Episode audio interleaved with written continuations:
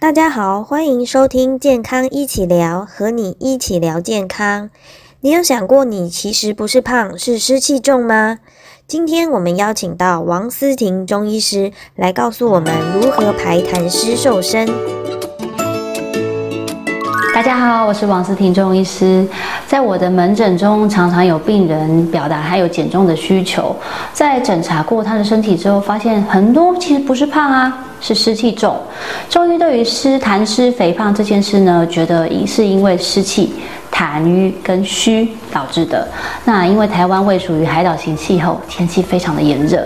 如果身体内在的湿气跟外在的湿气相结合的时候呢，就会引发一系列的慢性疾病，像口苦、咽干、糖尿病、关节炎，或者是十个病人有九个有的荨麻疹。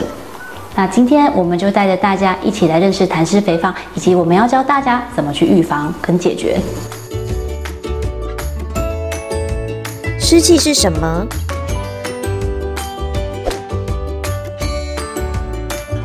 湿气是六邪之一，那它湿性黏腻，然后容易停滞。它跟水其实是同一类的东西，无所不入，最容易渗透人体了，那也最难去除。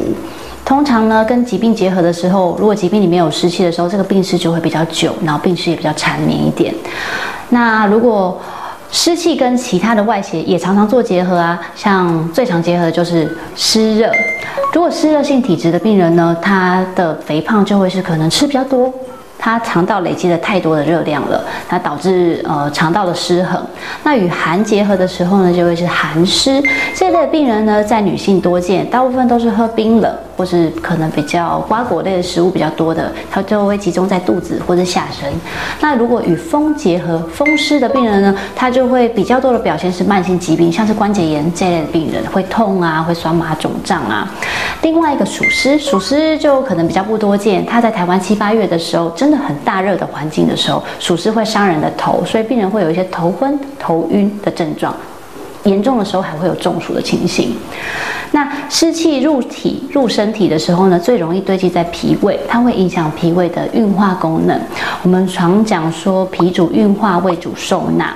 我们吃进来的食物要经过肠胃的消化，才会转成身体的热量，然后去储存或者去应用。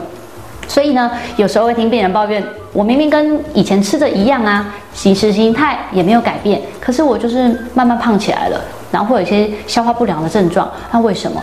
那其实这就是一个警讯呢，提醒你说，其实你的肠胃功能、你的消化运作的方、你的运作的功能，其实已经在逐年节节下降了，你要开始注意自己的身体了。那这些其实都是随着年纪增长，脾胃的功能转弱所导致的。那我们常言到，呃，胃强脾弱。然后脾喜燥，胃喜湿，讲的是说脾比起胃呢还要容易受到湿气的影响。但我们刚刚一直提到脾胃，脾胃到底脾胃是什么东西啊？那我可以补充一下，其实我常跟病人说。脾胃呢，有点像是一个果汁机，胃就是果汁机的那个碗，那脾就是里面的刀片，胃呢是负责受纳的，脾是负责运转的。所以当你脾气受到湿气所影响的时候呢，你的运化功能就会受阻，那你没有办法代谢这些痰湿啦，这些黏腻之物就会堆在我们身体，那形堆堆在身体的软组织上面就形成肥肉。肥肉如果你一开始形成的时候呢是比较偏松松软软的，那当你堆久了，你不理它，它就慢慢变成大。大不平平的形态，那时候也更难减重了。那刚刚前面都提到脾胃，肾气其实也很常受到呃脾湿的影响。肾气的输布呢，其实有部分是来自于我们食物入身体的水谷化生精微。当你化气血化生不是很够的时候呢，就会造成肾气比较虚，就会形成临床上很常见一种形态。病人跟你抱怨，我连喝水也会胖。那哪一些病人好发湿气呢？像可能你住在多雨潮湿的地方，又或者你是因为本身的疾病，像甲状腺低下，那这类型的病人呢，身上就常常会有湿气。如何判断自己湿气过重？其实我们常常用三个字“肿、胀、重”来判断你有没有湿气。第一个呢，那当然从头开始，病人如果有湿气的时候呢，他其实就会抱怨头晕、头重。我们中有句话叫“湿重如裹”，很像是包着湿湿的毛巾一样不舒服。早上起来之后觉得很没有精神。那再来是眼皮或是颜面，你其实在早上的时候可以发现容易肿肿的。眼包肿肿的，可能太阳出来之后你就消失了，这类也是湿气的表现。第三个症状是喉咙中的痰多，早上起来都需要清痰，那或者是肠胃因为痰的影响会觉得消化不良，或者是常常听到肠胃有水声会容易胀气。再来呢，则是小便不畅，因为湿性其实是粘滞的。有时候痰湿的病人，你会发现他的小便量其实不是很多了，水都排不出去，当然就留在身体里啦。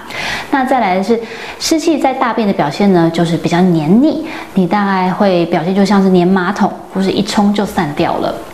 除此之外，湿气如果在四肢关节的时候呢，就会造成风。刚前面提到风湿的症状，就会有酸麻痛的关像关节炎的这类病症产生。湿气如果表现在皮肤身上的时候呢，就是会发一些荨麻疹、丘疹，或是像水泡类的东西，皮肤会比较敏感，比较容易受刺激。那再来，呃，我们可能会看舌头，舌头如果舌苔是比较厚腻。然后舌质可能比较胖大，因为碰到牙齿，要比较偏虚的部分，这类病人也是常常在临床上可以观察得到的。最后一个呢，则是女性专有的。当你发现白带的量比较多，然后质比较清晰的时候呢，你可能就是偏寒湿。那如果你是偏可能偏黄带或是像青带这类的部分的时候呢，你可能就是带有一些湿热成分在。如何排痰湿瘦身呢？嗯，这方面当然就要先从少吃冰冷的食物下手，或者是你真的要吃的时候，这类的食物可以炒点葱姜蒜去吃。